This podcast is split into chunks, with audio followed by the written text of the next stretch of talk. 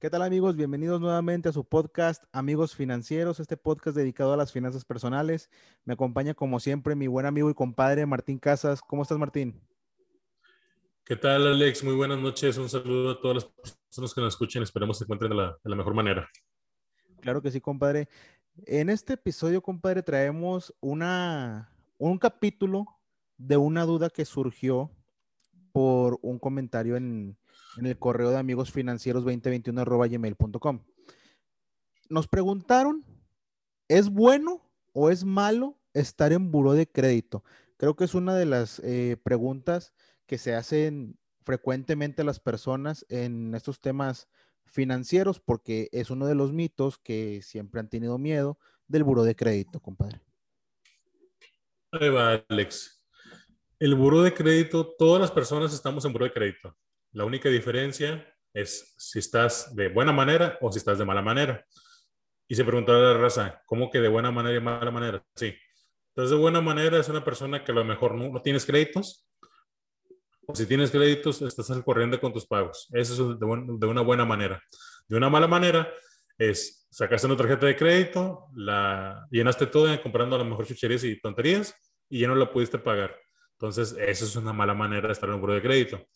Ojo, eh, hay personas que a lo mejor le tienen miedo a sacar créditos porque a veces que si llego a caer de crédito, me van a pasar algo. Un ejemplo, con tarjetas de crédito bancarias no te va a pasar nada porque no hay una ley o algo que te diga que te van a inculpar o te van a llevar a la, a la cárcel, en pocas palabras, por deberle dinero al banco. Otro mito, digámoslo así, es si le debo a FAMSA, Coppel, etcétera, ellos al momento de firmar, sí, tú, cuando tú firmas en el contrato mencionan que ellos tienen la libertad de ir por el artículo que, que tú quedaste o la prenda que quedaste de ver y ellos sí te pueden ir a embargar. Y honestamente, yo dudo, Alex, que una empresa se vaya a dedicar a demandarte como tal, con tal de que le pagues porque a lo mejor le va a salir más caro la demanda que a lo mejor el artículo que les, que les esté viendo. Sí te pueden embargar, porque pues vaya, llevan policías, llevan una orden judicial y van y te, te revientan la puerta y se meten y te agarran cosas de valor o la prenda que el equivalente al valor que, que debes, ¿verdad? Y lo, lo que van a hacer ellos Alex, normalmente digo, por un caso de una amistad ahí cercana, es el hostigamiento. Te van a hostigar a ir a tu trabajo, a ir a tu casa, a ir con las referencias que a lo mejor diste, y, ese va a ser el, modo o la manera de que te presionen para que tú pagues. Eso es lo que va a pasar simplemente. Así es. De hecho, eh, qué bueno que lo mencionas, porque mucho, un temor que tiene la gente del buro de crédito es precisamente este, eh, que le embarguen o caer en buro de crédito y que les quiten cosas, eh, o muchas veces, por ejemplo, en algunas tiendas que se utilizan los famosos avales. Eh, son varias cosas que es importante saberlo, por ejemplo, lo que comentas, si estás, todos estamos en buro de crédito, pero si no tienes créditos abiertos, pues tienes un buro de crédito neutro. Eh, si tú tienes créditos abiertos y vas corriente con tus pagos, es un buro de crédito saludable. Ya el problema viene cuando empiezas a quedar mal en tu buro de crédito. Y otra cosa, que también la gente no está acostumbrada a monitorear su buro de crédito. Es correcto, Alex. Aquí, por ejemplo, un cliente la vez pasada me decía, oye Martín, no puedo reestructurar mi crédito el banco, ya hablé con el banco y me dice que no puedo, que no me dan una, modalidad o una manera, una forma de hacer como que aplazar el pago y dar un pago más cómodo para mí. Entonces la persona lo que hizo fue soltarlo, digo, lo soltó sin querer, entre comillas, y lo que le empezaron fue a marcar, es lo que van a hacer. ¿Por qué? Porque, por ejemplo, en los bancos, después de dos meses de cartera vencida, lo que hace el banco es vender tu cartera o tu adeudo a un despacho y lo que va a hacer el despacho es llamarte desde las 6 de la mañana hasta las 10, 11 de la noche, que dura el call center. Entonces te van a estar hostigando, te van a hacer 50, 80, 100 llamadas en el día con la finalidad de que pagues. Y aquí, te van a, eh, aquí es cuando nacen las famosas llamadas quitas. ah, es que me llamó el banco y me dijo que si pagaba el 10% de lo que debía, ya me quitan de buró. No, una quita, las personas que nos escuchan, no es quitarte de buró, es que te exoneren de que te siguen molestando. Es lo único que vas a ganar. Si tú pagas una quita, el despacho, el único que va a pasar es que ya no te va a molestar, ya no te va a marcar, pero vas a seguir en buró negativo. Entonces, en la teoría, Alex mm, dice, bueno, se supone que cada siete años se limpia el buro de crédito. Un ejemplo, si tú quedaste de ver en el 2020 una tarjeta en Banamex, a los siete años, ya en el, digamos, en el 2008, 2000, perdón, estamos en 2020, 2028, perdón, ya debe estar eliminado o se habrá borrado o limpiado tu buro de crédito y vuelves a empezar, digámoslo así. Entonces, yo que les recomiendo a las personas que ya ahorita deben, y ya no pudieron pagar, es aguántate siete años y otra vez empieza de nuevo. Nada más que te llevas el siguiente. Posiblemente el banco vas a quedar fichado y pues no quieras seguir como que con el cinismo a, querer tramitar otra cuenta ahí, ¿verdad? Porque muy posiblemente no te lo van a dar. Eso es cierto, compadre. De hecho, eh, dijiste algo muy interesante que en, en tarjetas de crédito no te pueden ir a embargar para meter en contexto a, los que nos escuchan, porque los miedos vienen de que, ah, es que yo conozco a alguien que sacó un crédito para un auto y se lo quitaron. O yo conozco a alguien que sacó un crédito de Infonavit y le quitaron la casa por no pagar. Hay créditos en los contratos, hay créditos que son sin, sin garantía. Por o sin aval, sí. Así es. Entonces, estos créditos sin garantía lo que procede es lo que nos comentas, que después de dos meses de adeudos, el banco vende tu, adeudo a un despacho jurídico y lo que hace el despacho es, pues, hacerte llamadas de todo el santo día. O, o mandarte mensajes de texto para que, para que pagues. Pero no te pueden ir a embargar. Aquí lo que van a hacer ellos, Alex, es amenazarte. Evítese una visita extrajudicial y tenga problemas y eh, te van a invitar, inventar mil y una forma de poderte sacar dinero. Entonces, es lo que van a hacer también es tratar de negociar contigo. Si te llegan a contactar, lo que van a hacer primero es preguntarte por qué debe. Y después de que vean tu problema, ellos van a, van a tratar de indagar un poquito más y después de indagar, van a tratar de negociar contigo la deuda. ¿Para qué? Porque el despacho va a ganar. Un ejemplo, si le debes 10 pesos, por poner un ejemplo a Banamex, y el eh, Banamex le vendió el despacho a, le vendió la cartera del despacho, perdón, a un peso, lo que va a hacer eh, el despacho es tratar de sacarte dos pesos. ¿Por qué? Porque ya va a tener una ganancia de un peso. Digo, hablando de peras y manzanas, claro. Así es. Eh, y también importante, eh, en otro tipo de créditos, por ejemplo, volviendo al, al ejemplo del, del auto, si tú sacas un crédito de auto con algún banco, eh, este crédito sí es con garantía. De hecho, muy importante fijarse que la factura va con endoso hacia el banco. Ahí sí te pudieran retirar el vehículo que tú retiraste en caso de adeudo. Es correcto. De hecho, por ejemplo, hay una persona que tenía un negocio y en el banco, al menos en Bancomer, este, sacó un crédito para pues, inyectarlo a su negocio le salió mal las cosas y no pudo pagar y debió más de un millón de pesos. Y esta persona ahorita sigue sin problema, ya puede dormir tranquilamente y no pasó nada. Sí lo van a buscar y todo, pero pues ahí no va a quedar, o sea, no va a pasar nada. Simplemente eso es lo que es lo que pasó. Nada más que la gente tiene que estar consciente de que está firmando, por ejemplo, una casa. Ya, pues sabes que te van a quitar la casa, nada, simplemente te van a sacar de la casa. Con o, o o a la fuerza. Exactamente. Eh, es muy importante leer lo que, lo que se firma, porque el, mexicano tiene la cultura de, ¿sabes qué? Fírmale aquí y nada más le firmas y no lees lo que estás firmando. Entonces, sí es muy importante leer esas letras en, esos tipos de créditos, si es con garantías y sin garantías, con avales, sin aval. Porque, por ejemplo, también otra duda que nos llegan aquí es, ok, pago la quita, y quiero otro crédito, o sea, con, otra institución, pero no se lo dan. Eh, que yo tenía entendido, compadre, por ejemplo, que si pagas la quita no te, no te quitan del buro de crédito, porque la deuda sigue todavía. No, no, no, no, no te van a quitar, Alex. Aquí las personas piensan que ya pagando la quita es como que, ah, el banco, digo, suponiendo que fuera el caso del banco, ah, el banco me hizo un descuento, se portó chido. No, no, el banco no se portó chido. O sea, lo que hicieron los, los despachos fue sacarte dinero simplemente para ellos. Eh, es un negocio, vaya, en pocas palabras, es el negocio de cobranza. Es un negocio, o sea, simplemente no te, no te van a quitar de buro, sino simplemente te van a dejar de hostigar y de molestar. Ok. Otra duda, compadre, que nos, que nos está llegando. Aquí, déjame te la leo. Dice, yo pagué una quita y no me quisieron dar un crédito. ¿Puedo pagar el saldo restante directamente al banco? Aquí tendrías que ponerte de acuerdo con el banco. Eh, hay departamentos, Alex, en los bancos que ya ven este tema y honestamente a mí nunca me tocó ver un cliente que hiciera eso. Yo lo que le recomendaba, pues ya estás, ya estás en, el, en el ruedo, digo, pues, aguántate el tiempo que le digo. Si ya llevas uno, dos, tres años, pues aguántate tantos, años y ya no pasa nada.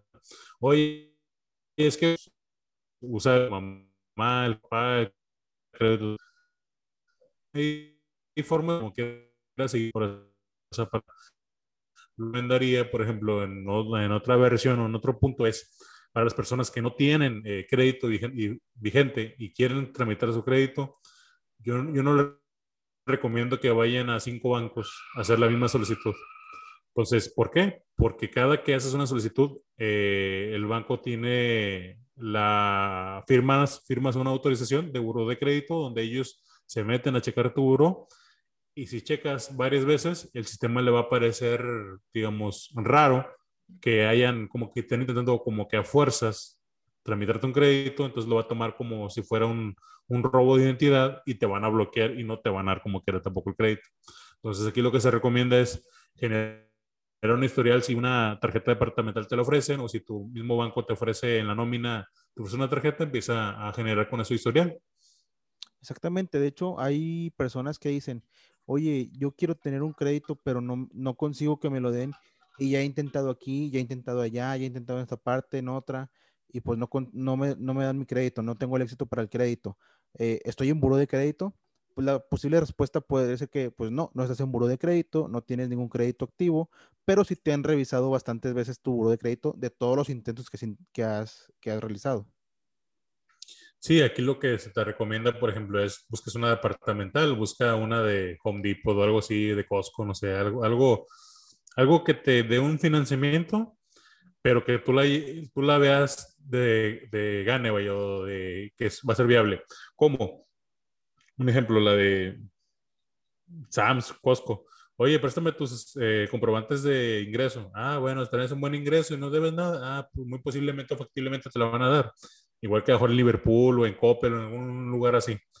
Entonces, por ejemplo, Coppel es una buena opción para ir a, tramitar, llevas tus comprobantes de ingreso, tu identificación y tu eh, comprobante de domicilio, y muy, muy factible si tienes buró neutro que te entreguen un crédito. A lo mejor al principio te van a dar de mil, dos mil, tres mil pesos de crédito, pero pues ya vas a empezar con algo. Así es, a, la larga te, te, va a ayudar que tengas un buro de crédito sano. Eh, también importante estarlo monitoreando. Mucha gente eh, no monitorea su, su buro de crédito o no sabe cómo, cómo, cómo monitorearse, no, no le entiende. Aquí pues acérquense a alguien que, que sepa cómo, cómo realizarlo. Eh, creo que te, buro de crédito te manda tu reporte especial una vez al año gratuito, compadre. Tienes el derecho de imprimirlo una vez al año y gratuitamente. Si no, la última vez que yo lo revisé estaba en alrededor de 50 pesos. Y hay un programa en el que ellos, si tú pagas no sé cuánto al mes, digo, aquí les, mentiríamos, creo que eran alrededor de 200 pesos, te llegaba, así como lo tú dices, te llegaba tu reporte una vez al año, te lo mandaban. Era como un servicio, vaya, adicional. Así es. Eh, esa es la importancia de, del buro de crédito, de estarse revisando, no, tener, no tenerle ese miedo a que pues me vayan a envergar, me vayan a quitar algo. Eh, si tú eres un, buen cliente, si tú eres eh, pagador, pagas a tus, a tus fechas, tus, tus saldos, pues no hay ningún problema con el buro de crédito. Al contrario, tu buro de crédito te va a ayudar a un futuro para tener créditos ya un poco más altos o, o más, este, que digamos, más fuertes. Digo, hay personas que están peleadas con los créditos, que son totaleros. Digo, obviamente, pues no hay, o sea, no hay algo negativo en contra de esas personas, ¿no? Sino, pues la verdad, tomen la oportunidad de que por ejemplo, un día se pueda llegar a ofrecer y es una buena opción, tener la, la disponibilidad de, de poder sacar un crédito en cualquier lado. Así es, de hecho, este, les vamos a dejar en el, en el Facebook de Amigos Financieros eh, la liga para que puedan monitorear su, su buro de crédito. Ahí si, la, si quieren monitorearse, te van a pedir tus datos, te van a pedir si tienes algún crédito eh, vigente, ya sea en tarjeta, automotriz o hipotecario, que tengas a la mano el número de crédito también. Y te van a pedir tus, tus datos personales, tu nombre completo, RFC, fecha de nacimiento, para que pues tengan también la, la cultura de, de estarse monitoreando. Eh, también otra duda, compadre. Por ejemplo, hay veces que la gente dice, no, no quiero ningún crédito hasta necesitarlo realmente. En sentido de, pues, comprar ya algo más grande, una casa, un, un, terreno, cosas así. Cuando tenemos un buro de crédito neutro, ¿qué tan fácil o qué tan complicado sería adquirir créditos más fuertes? Aquí, digamos, si hacemos un ejemplo traducido a un escenario, digamos, más, más aterrizable, por así decirlo, es como si tú le prestaras dinero a un vecino y el otro vecino se dio cuenta que tú le prestaste y el vecino te pregunta, oye, ¿el vecino te pagó el dinero que le prestaste? Ah, sí, sí me lo pagó. Ah, pues yo le puedo prestar. Ya tengo como esa garantía, entre comillas, de que ese vecino es buena paga. Para eso sirve. Para eso se fijan. O sea, es un ejemplo de, eh, un poquito burdo, de cómo una, cómo una institución se fija si es viable o no una persona para pagar. Es una manera o es una escala, un, una forma de medir si es buena paga o no.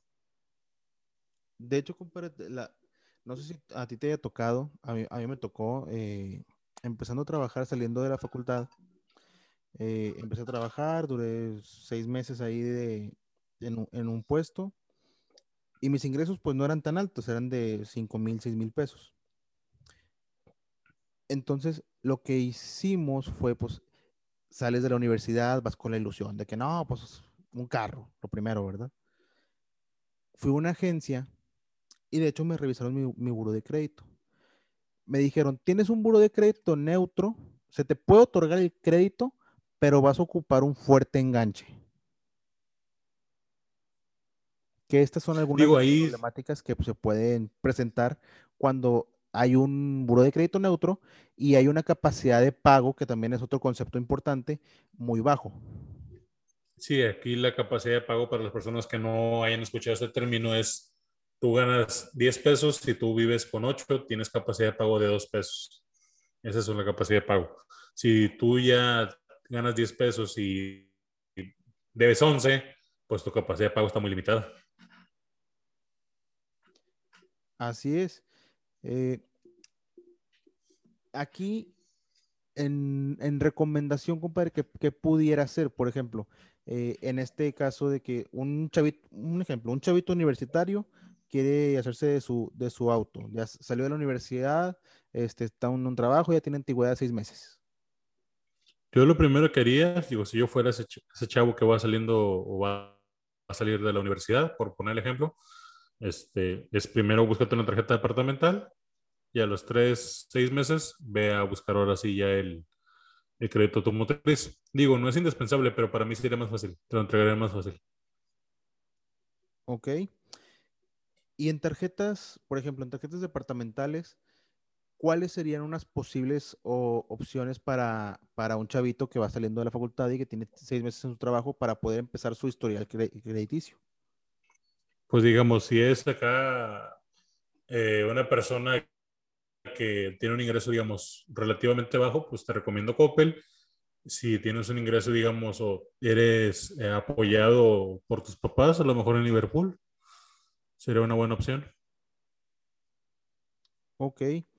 Sí, porque de hecho eh, está este mito, de hecho yo creo que eso se repite de generación en generación, de los créditos son malos, ten cuidado con los créditos, hemos estado en una sociedad de que está temerosa, le teme más al crédito que otra cosa y no lo ve como la herramienta que en realidad es. Los créditos nacen con la idea de tener un fin lucrativo, es una, es una realidad, eso no lo podemos esconder. Digo, si no, no existirían las instituciones financieras. Parte de eso, su ganancia es eso. Pero, pero aquella persona que puede usar y disponer de estos créditos de buena manera es una, es una gran herramienta. ¿Por qué? Un ejemplo, tú te casas y a lo mejor ni tu pareja ni tú tienen carro y ocupan un carro porque a lo mejor ya viene un bebé en camino o ya tienen un bebé o un hijo en sí. Oye, pues es más cómodo a lo mejor andar, sacar un crédito de automotriz y pagarlo entre los dos que a lo mejor andar pagando nada más Uber en, en horas, este, pues a lo mejor que no son más seguras, por así decirlo, o en lugares donde a lo mejor pues va a ser más complicado hallar transporte. Entonces, este, es una buena manera, ¿verdad?, de, de ver esta posibilidad como tal. Así es.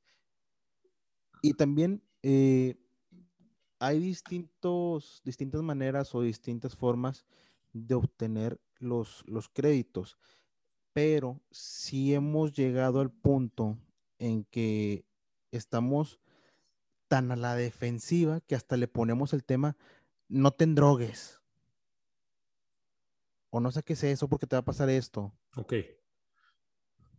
Es que hay un, yo siento, bueno, a lo que yo te quiero entender, Alex, es cuando los bancos te bombardean en llamadas para ofrecerte créditos, tarjetas, créditos hay que ver las dos caras de la moneda. De un lado, hay que entender que es trabajo de la persona que te está marcando, es su trabajo, vaya. Él simplemente cumple con una función en, la empresa, en este caso, pues marcarte y ofrecerte la tarjeta. Y otra es eh, que la opción es, mejor tú como cliente, ya al recibir dos, tres llamadas, pues ya lo ves molesto, ya no le pones atención y aquí lo, a lo mejor digo, haciendo un paréntesis, lo que se recomendaría es verlo la ley ARCO y eliminar las llamadas para que los bancos y las instituciones no te marquen, vaya mejor como Telcel o Movistar que, que quieren que te cambies de campaña o de, perdón, de telefonía.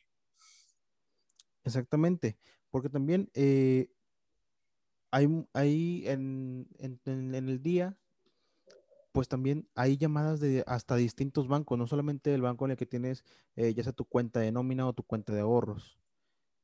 Eh, esto ha llegado también a impactar en la sociedad como algo negativo de, ¿sabes qué? No, me marcan tanto, no quiero nada porque no me quiero drogar, pero también ya me están hartando y me están cayendo gordos. Aquí la cuestión, Alex, es que en teoría uno firma un derecho de privacidad cuando uno abre una cuenta, por ejemplo, en un banco. Pero obviamente no te lo van a decir. Y digo, yo siento que por debajo del agua, yo, uno que trabajó en los bancos, deben de vender la cartera. Es parte también del negocio. La información es, una, es, una, es un hecho. La información es poder. Y el poder también se traduce en dinero. Entonces, un ejemplo, si yo soy Bancomer Digo, no, no necesariamente tal cual, vaya, pero vamos a suponer que yo soy Bancomer. Ah, pues yo tengo una cartera de millones de clientes. Oye, Santander, ¿qué te parece si, te, intercambiamos carteras de clientes? ¿O qué te parece si yo te vendo a ti, Coppel, esto? A mí no se me ha descabellado, digo, no lo estoy asegurando, pero a mí no se me ha descabellado hacer eso. O pensar eso, vaya. Sí, sí, de hecho. Oye, de hecho, eh, déjame te otra, otra duda que nos está llegando aquí. Preguntan, si yo tengo mi tarjeta de crédito y me atraso dos meses en el pago, ¿ya caí en buro de crédito? En la teoría, a partir del primer mes ya aparece como negativo. un ejemplo, si tu pago tocaba hoy, que es, hoy estamos, compadre, a 12, 12 de mayo tocaba hoy y no pagaste, tienes todo el mes para pagar y estar en, digamos, en línea, en forma o en, al parejo, vaya. Pero si tú brincas del mes, ahí ya estás en buro negativo. Ok. Y otra duda que nos, que nos escribe la misma persona. En mi buro de crédito me aparecen tres palomitas, un signo de admiración y una tachita. ¿Qué significa eso? Las palomitas significa que estás bien. En el signo de admiración es que ya estás en ese proceso de gracia. Al parecer estás como que, digamos, eh, entre sí y no. Y en la, la parte que la tachita ya estás, un saldo, ya estás pendiente, vaya. Ya tienes saldo de meses negativo, vaya. O saldo deudor, vaya. Ok, importante también, eh, compadre, si tienes un tache en tu buro de crédito, ¿puedes pagar eh, directamente a la institución o es porque ya vendieron tu, tu, adeudo a un despacho jurídico? Eh, tendrías que hablar, honestamente, digo, en ese caso a mí no me tocó, Alex, en lo personal, como experiencia, pero sí yo te recomendaría que vayas a tu banco y trates de arreglarlo. Y sobre todo si es en, en, tiempo de que, ah, me retrasé dos, tres, cuatro, cinco, seis meses. Pero ya si ya tienes más de un año, yo te recomendaría mejor que te esperes. Digo, pues ya pasó un año. Porque a lo mejor lo que debiste, más los intereses que te pueden acumular, pues ya es una bola de nieve que a lo mejor ya va a ser impagable. Así es. Y la recomendación que, que tú das, o sea, habla con tu banco. Mucha gente prefiere eh, no hablar con el banco en temas que, digamos, el crédito todavía es rescatable. Tienes un atraso de dos, tres, cuatro, cinco, seis meses eh, y no quieres hablar con el banco por temor a esto de que, no, es que me van a embargar, ya les debo, este, no me van a quitar el buro de crédito. Digo, ahí con, volviendo al tema, con las tarjetas de crédito y con los créditos personales y nómina no hay bronca, no pasa nada. En el caso de los bancos. Y con el caso del carro, como tú lo comentabas, y de la casa, pues simplemente te van a quitar el, el bien, el bien inmueble. Así es, compadre. ¿Algo más que quieres agregar, compadre Martín? De no, de momento eh, nada, simplemente este, exhortar a que no vean de mala manera los créditos, siempre y cuando se usen de, una buena manera. Así es, y estar monitoreando su reporte de buro de crédito. Eh, creo que ya tienen un programa también de, alertas de, de buro de crédito y creo que sin costo, creo. Pero se pueden echar un clavado ahí a la, a la página de Buro de Crédito, nada más googleenlo, Buro de Crédito y ahí sale. Claro. Este, pues bueno, esperemos que les haya sido de utilidad este, este podcast acerca del Buro de Crédito y de los, de los créditos un poquito ya más a fondo. Y pues esperamos que nos sigan y nos regalen su like en la página Amigos Financieros y nos escriban sus dudas o algún tema de interés que quieran que comentemos aquí al correo amigosfinancieros2021 arroba gmail.com. Muchas gracias, Alex, por la invitación y muy buenas noches a las personas que nos han escuchado. Gracias a ti, compadre, y nos estamos escuchando la próxima semana. Saludos.